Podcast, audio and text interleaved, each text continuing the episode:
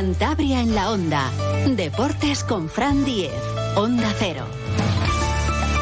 Tiempo ya para la información deportiva de Cantabria con José Luis San Julián en la realización técnica. Muchas cosas que contarles. Tenemos que hablar de motor, que empezó ya la temporada con el rally de Casturdiales aquí en Cantabria, de bolos, de diferentes eh, proyectos, de retos eh, solidarios, de voleibol. Eh, muchas cosas para hoy, pero la segunda división manda y anoche muchos racinguistas viendo el Málaga Leganés, pendientes ya de todos los rivales. Venció el Málaga 2 a 0 al conjunto pepinero.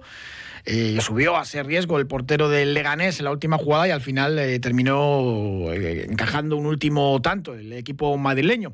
El Málaga con este triunfo se queda a ocho puntos del Racing, adelanta al Ibiza, es verdad que ya no es penúltimo, pero está muy muy lejos de, de la salvación no ha ganado dos partidos consecutivos en lo que va de temporada. Lo conseguiría si vence la próxima jornada a la Andorra difícil, pero bueno, mete un poquito más de emoción a esa zona baja de la clasificación. Y ojo al Leganés, lo comentábamos ayer, se queda con dos puntos más que el Racing y seis sobre el descenso. Se mete de lleno en el lío con esta derrota. Además, lleva una racha malísima, siete partidos sin ganar.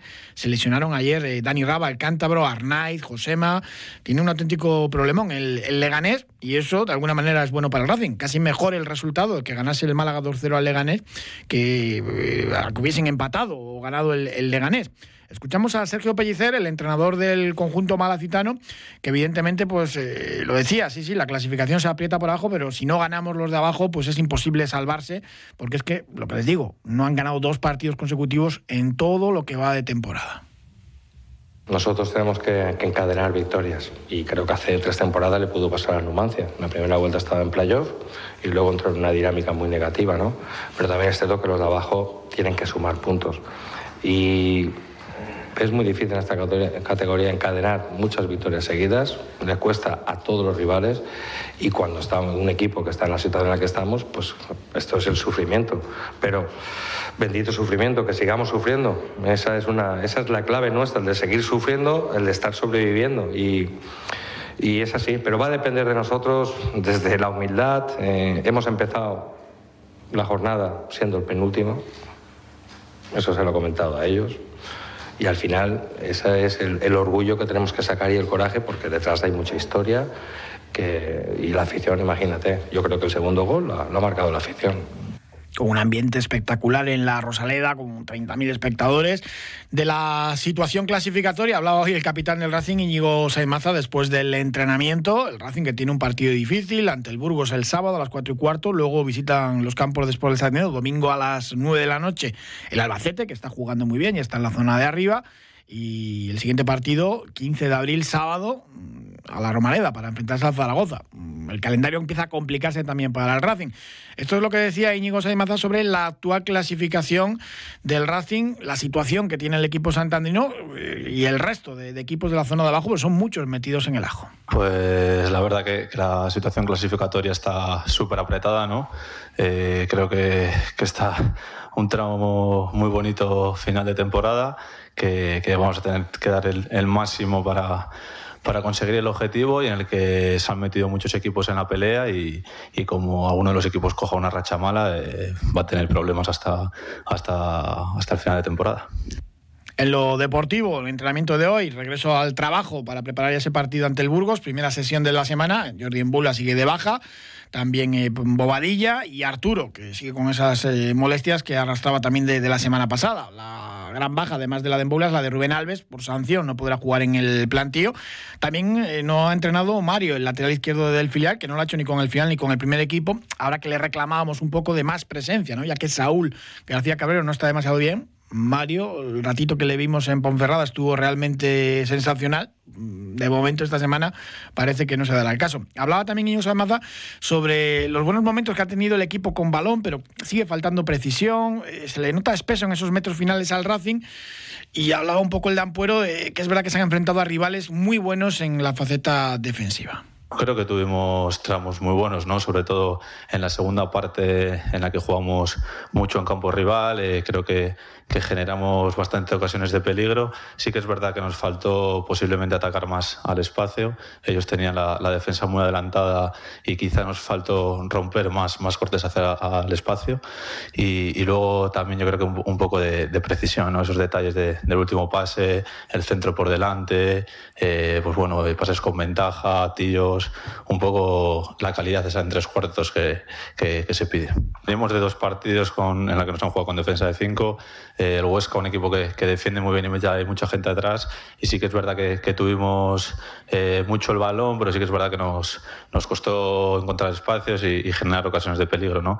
Yo creo que, el partido del otro día es un poco diferente porque sí que es verdad que, tenemos ocasiones claras y, yo creo que, sí que conseguimos eh, llegar con más claridad a, área rival. Lo que pasa que lo que te he dicho, ¿no? un poco de efectividad, el detalle ese último de, de cara a gol o de materializar las ocasiones pues todo eso, efectividad, claridad en los metros finales, va a hacer muchísima falta el sábado en el plantillo porque el Burgos es uno de los equipos que mejor defiende de segunda división. Hablaba también del encuentro ante los burgaleses Íñigo. El Burgos también es un equipo que, a nivel defensivo hace un trabajo muy bueno, pero bueno, creo que, tenemos muchísimas ganas del partido. Además, eh, vamos a estar respaldados por, muchísima gente del Racing que, ha hecho un esfuerzo terrible, que, me consta que, se han desplazado a Burgos a, conseguir entradas y, yo creo que va a haber un ambiente espectacular y con nuestra gente allí ojalá consigamos la victoria. Creo que, la gente tiene muchas ganas del partido, la afición también, de, apoyarnos y, creo que, tenemos que estar a la altura y conseguir los tres puntos para volver de allí con, pues bueno, con la felicidad de toda la gente del Racing y, con los tres puntos que son importantísimos para el equipo. Ojalá que sea así, partido declarado de alto riesgo y bueno, en el que se han venido todas, todas las entradas. Lo normal es declararlo de alto riesgo antes para hacer un control de, esa venta de entradas. Al final va a haber muchísimos racingistas mezclados también con gente del público. Hay buena relación entre ambas aficiones, no creo yo que haya ningún problema. También hablaba Íñigo del padecimiento que tiene con la rodilla, esa lesión, lo comentaba ya la semana pasada.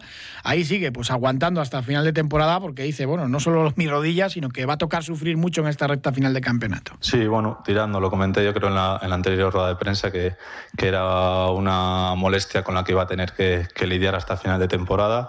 Sí que es verdad que, bueno, que es molesto porque pues bueno, tienes ahí un dolor en la rodilla cada vez que, intentas arrancar o, bueno, salir eh, corriendo, pero, pero bueno, eh, como te he dicho antes, eh, apretar los dientes, estar el máximo tiempo posible disponible para el equipo y, bueno, eh, pues, aguantar como, como sea hasta, conseguir el objetivo. Habíamos conseguido un colchón eh, bastante importante estas últimas semanas, todavía seguimos teniendo puntos de ventaja, pero creo que, bueno, que, este final de temporada va a ser eh, de mucho trabajo, muy apurado y, tenemos que estar mentalizados de que cada partido es una final para conseguir el objetivo final. Va a tocar sufrir muchísimo, como dice el entrenador José Alberto, hasta el último minuto del último partido. Esperemos que, un poco antes se consiga la permanencia. Un alto y hablamos enseguida de bolos.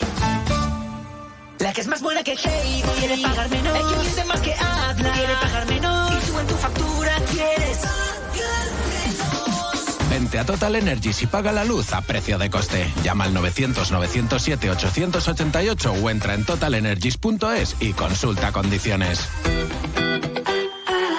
Manuel Carrasco presenta Corazón y Flecha Tour el 9 de junio en Torrelavega. Vive un concierto muy especial el viernes 9 de junio en el Complejo Deportivo Oscar Freire con Manuel Carrasco. Información y entradas en www.conciertosdecantabria.com y en el Corte Inglés. Única fecha de Manuel Carrasco en Cantabria Infinita. Más por descubrir.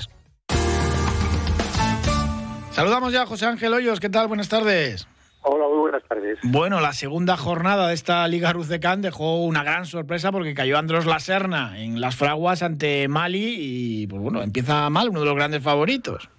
Pues sí, suenan las alarmas ya por, por el Valle de Iguña. La verdad es que han pasado solo dos jornadas de esta Liga de 26 y ya se encuentran a tres puntos de los otros grandes favoritos, Peña Castillo, que, que no falló, que despachó con un 4-0 en el partido adelantado a los jueves a Casa San Pedro. Y, sin despeinarse prácticamente, están fuertes, aunque no les veo todavía al máximo nivel algunos, como por ejemplo a Víctor.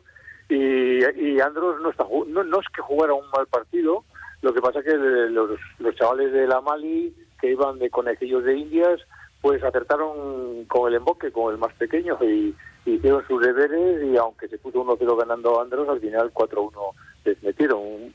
Y también perdió Camargo, que bueno, pues viene a ser una sorpresa también. Los chavales de la bolística no se arredraron, recibían al club más laureado, al que venía de ganar la Copa Pebol, pero también les ventilaron con un buen juego. O sea, los de Camargo no parecían los mismos de la Copa Pebol, jugaron un partido muy, muy desigualado y salieron perdedores. Y el próximo día, el próximo sábado, en el Parque de Mariaño, un Camargo Andros. Ya veremos a ver quién se va apeando ya de, la marcha. Y esto solamente acaba de empezar. Una jornada muy trabada, con un juego muy emocionante en cuanto al resultado. Pues hemos dicho que va a haber mucha igualdad este año, pero claro, eh, en algunos momentos soporífero. Yo creo que tres partidos superaron las dos horas y media de juego eh, uno de ellos, el puesta comillas 3-3, 163 minutos, es una barbaridad porque con, mejor juego, lógicamente, hay que decir que Peña Castillo ventiló a Casa San Pedro en 52 minutos. Es decir, que algunos han triplicado la jornada, han jugado tres partidos en uno. Sí, sí, eso ya ni, ni las películas estas que alargan ya de, a las dos horas y media se hace, se hace eterno. Por cierto, llama la atención que solamente Peña Castillo y Torlavega sean, después de dos jornadas, los dos únicas peñas que han ganado los dos partidos. Es, es curioso. Pues, sí, sí, sí. Eh, ahí ya te digo que va a haber mucha igualdad. Es una liga que, que promete mucho en ese sentido, pero mm, veo al transatlántico de Peña Castillo empeñado entre ceja y ceja que tienen, que es llegar a conseguir la sexta liga consecutiva, que cosa que nadie ha conseguido, porque como dice él, su presidente, Manuel González, que le hace mucha ilusión, porque de no ganarla este año hay que esperar muchísimo tiempo más para esperarlo de nuevo. Pues tiene, tiene pinta que, van por, por, el buen camino. El viernes ya vuelven a jugar, porque ahora Peña Castillo pues adelanta sus partidos a los viernes. Va a intentar adelantar todos los partidos entre semana. Eh, hay, hay respuesta del público. Mira, el otro día en Torrelavega, la verdad que es, una, es un sitio de bolos, ¿no?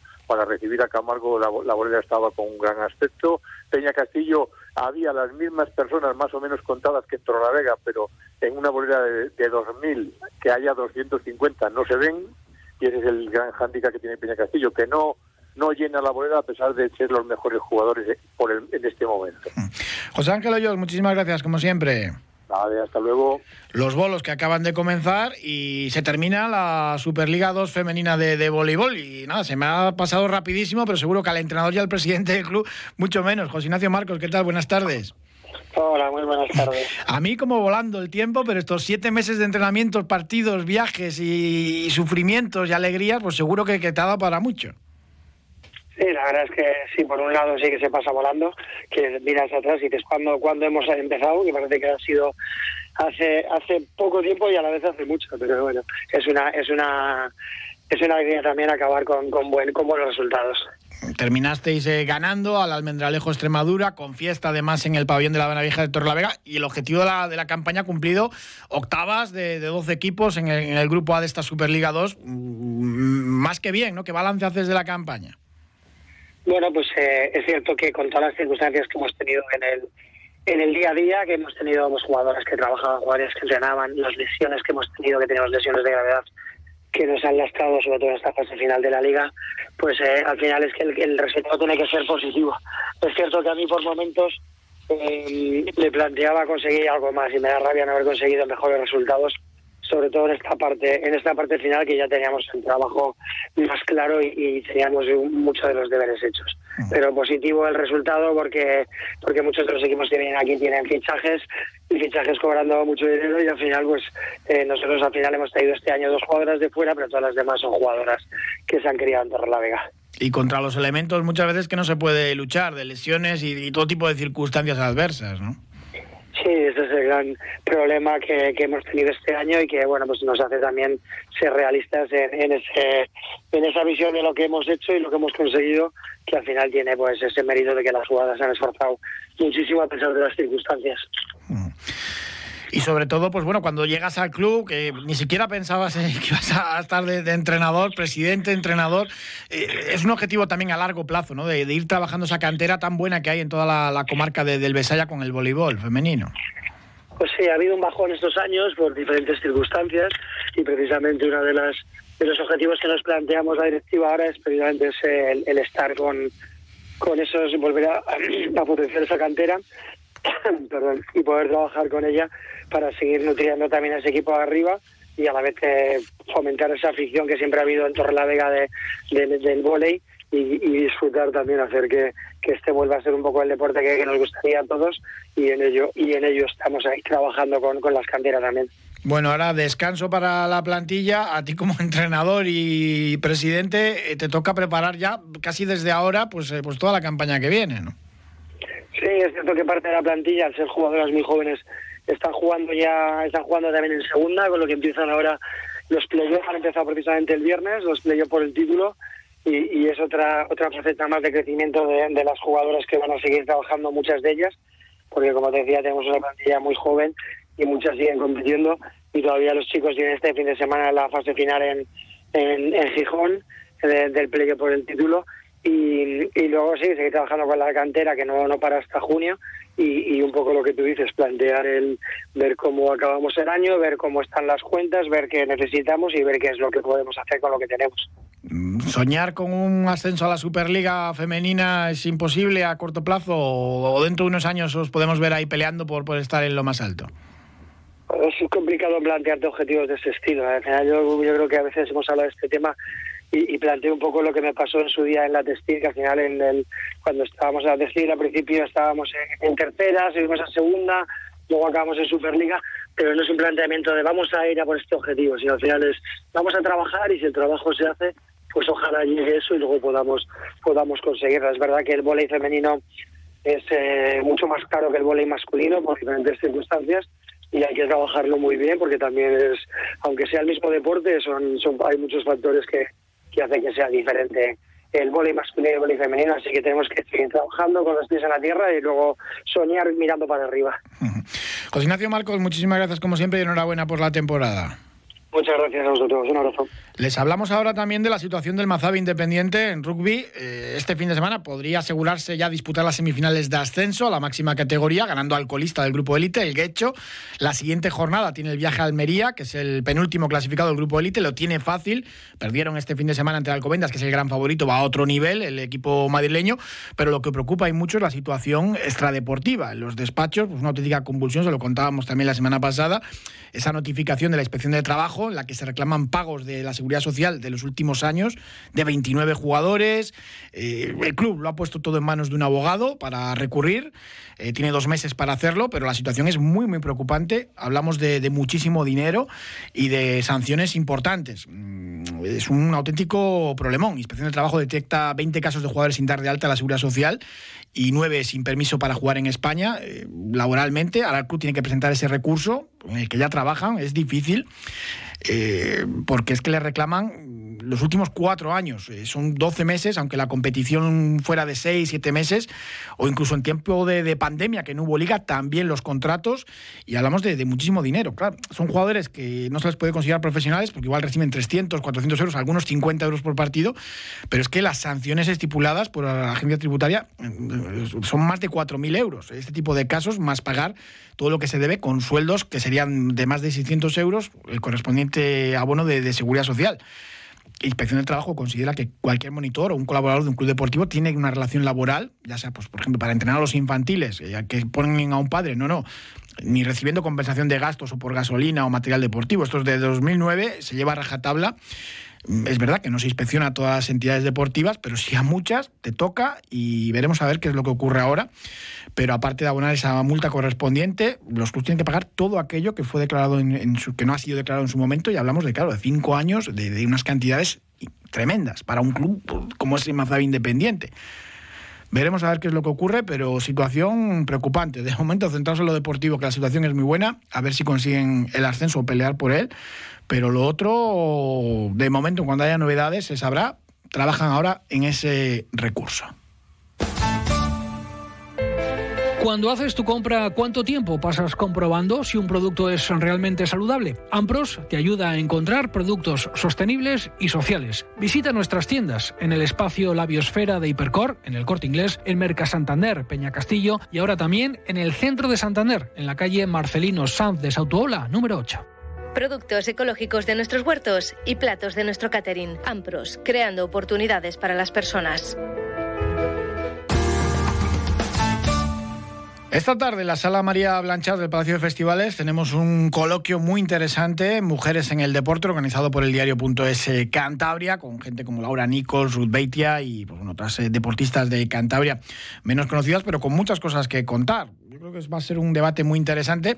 Vamos a escuchar a Laura García, que es el director del diario.es en, en Cantabria, que organiza esta, esta charla coloquio y además ha ido dando pues, voz a todas estas deportistas en los últimos meses. Con gente pues eh, más de la casa, como la jugadora de vuelos Iris Cajigas o la copiloto de rally Sara Fernández.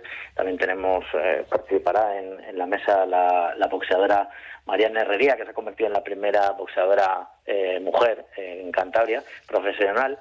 Y también tendremos a una jugadora de badminton que se llama Sonia Martínez, que ha tenido que salir de Cantabria para poder seguir, eh, continuar con su carrera deportiva, pero que está ya en el sexto puesto a nivel individual en, en España y que está compitiendo por convertirse en una de las mejores de, nuestro país en esta disciplina. El acto es con entrada libre hasta completar aforo y comenzará a las siete y media de la tarde. Si van un poquito antes, pues mejor, porque además estaremos por allí, nos podemos saludar, incluso seguramente que pueden saludar o pedir autógrafos si es el caso a, a las deportistas que nos acompañarán.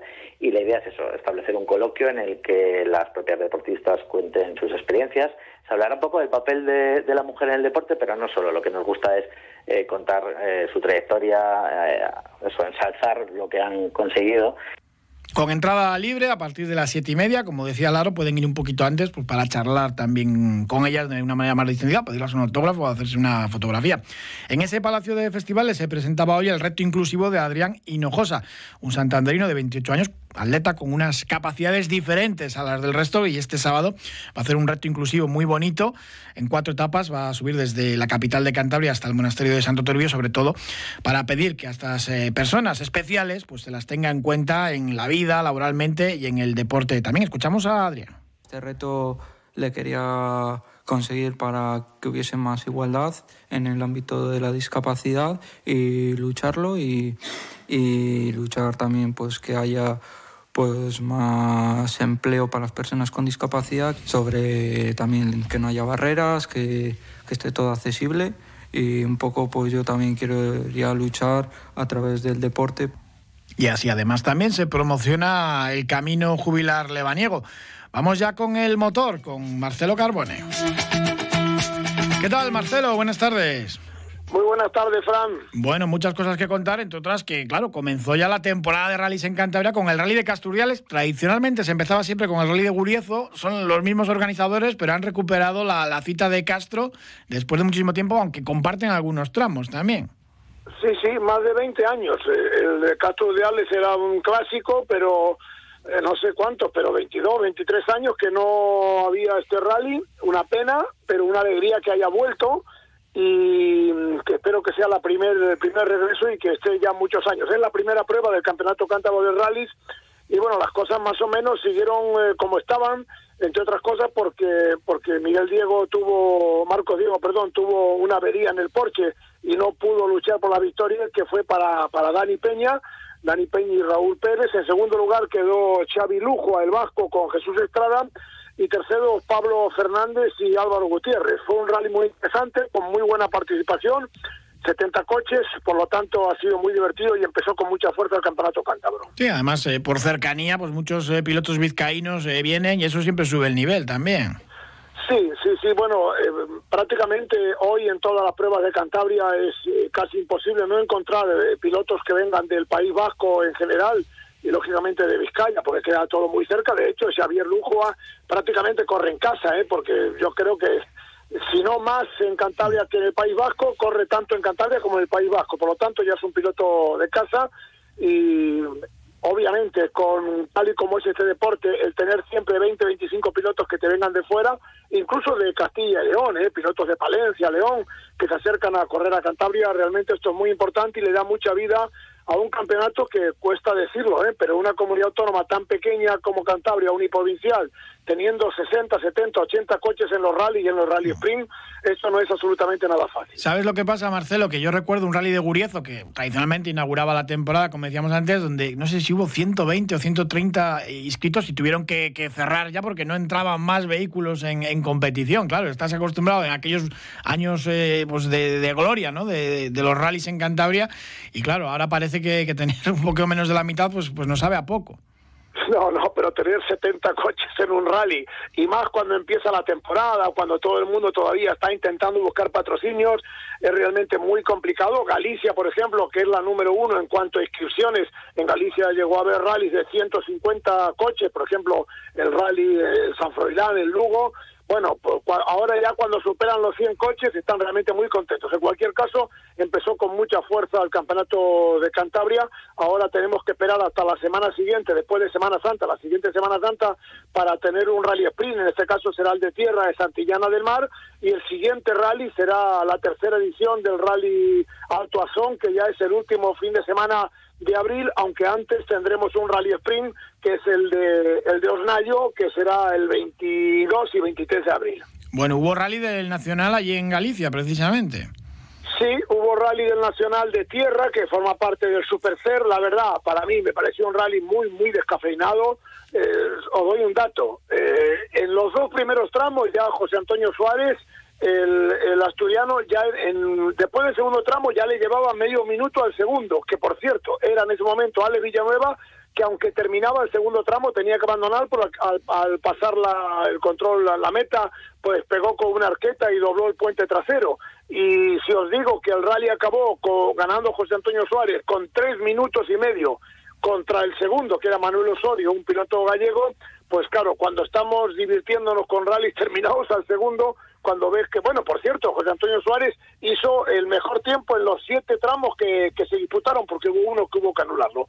Pues, dominio absoluto y parece este año, por lo menos al principio de año, que no va a haber mucha competencia en este rally, por, en este campeonato, porque aparte del abandono de Ale Villanueva, también Iván Ares, que corría en casa, tuvo que abandonar al acabar también el segundo tramo, por lo tanto no fue un tramo que, que diera, digamos, demasiado espectáculo. Y en cuanto a otras disciplinas, tenemos que esperar una semana, eh, el próximo fin de semana, no, el siguiente, vuelve la Fórmula 1 en Australia, nos pillará de madrugada, y en cuanto a las motos, bueno, la polémica con el accidente de Mar Márquez, el choque que tuvo primero, el toque con, con Jorge Martín y luego el golpe tremendo que le dio a Miguel Oliveira al portugués, eh, corriendo en casa, estaba el portugués para acabar en el podium, acabaron los dos, no solamente en el suelo, sino que encima los dos lesionados, ninguno de los dos, Mar Márquez, que ayer tuvieron que operarlo de una mano, ni Miguel Oliveira van a poder correr en Argentina, que es el próximo fin de semana, y Mar Márquez va a empezar en la tercera carrera, que será en Estados Unidos, en Austin, en Texas, va a empezar ya con una penalización, dos vueltas largas, dos, dos laps, eh, long laps, que se llama, que le dan imposible, por supuesto, acabar en el podio y ni siquiera sé si podrá puntuar. La verdad que que no ha empezado bien el año para, para, para más Márquez en el Mundial de MotoGP. Oye, te tengo que preguntar también por un piloto cántar, Pablo Díez, que esta temporada parece que tiene un programa interesante y que va a estar ahí en el rally de, de Azores, ¿no? Que es un rally precioso. Pues te voy a decir una cosa, casi, casi me dio envidia cuando vi la noticia. Me alegro mucho de que Pablo vaya al Rally de Azores y me dio envidia porque el Rally de Azores es una de las pruebas más bonitas que se pueden ver, una prueba preciosa y me parece muy interesante que vaya a este rally porque, atención, eh, va a estar Sebastián Lev, va a correr Matt Osberg, y eso que el rally este año no puntúa ya para el Campeonato de Europa, pero estando Sebastián Lev y Osberg, eh, ya teniendo en cuenta que va a haber un cántabro, por cierto, en ese rally corrió varios años eh, Fren Arena y Sara, Sara Fernández, que de hecho ganaban sus categorías, la primera en el campeonato junior y luego la absoluta, y sinceramente, si alguien tiene ganas de ver carreras y de ver un paisaje y un rally maravilloso, que se apunte la fecha de Azores, que es muy pronto, porque encima van a tener la oportunidad de disfrutar que va a estar ahí Pablo Díaz. Bueno, que ya hizo una buena carrera en el estreno allí en Sierra Morena del Nacional. Sí, sí, bueno, fue el mejor cántabro de hecho y, bueno, el mejor, yo creo el mejor y creo que el único que pudo terminar de unos cuantos que fueron. No, no, Pablo va por muy buen camino, tiene un gran potencial y esto de que salga a correr rally de tierra y fuera de Cantabria e incluso fuera de España me parece un dato muy positivo para su formación como piloto. Pues ojalá que le, vaya muy bien allí en, esta prueba de, Portugal, en el Rally Azores. Eh, Marcelo Carbone, muchísimas gracias como siempre. Un abrazo. Un abrazo igualmente. Buenas tardes. Nosotros ya cerramos la información deportiva de Cantabria, les dejamos ahora en buena compañía con el programa de, de Julia Otero y mañana de nuevo nos volvemos a escuchar aquí para contarles historias del deporte de, de nuestra tierruca, como siempre, de dos y media a tres. Un saludo, hasta entonces.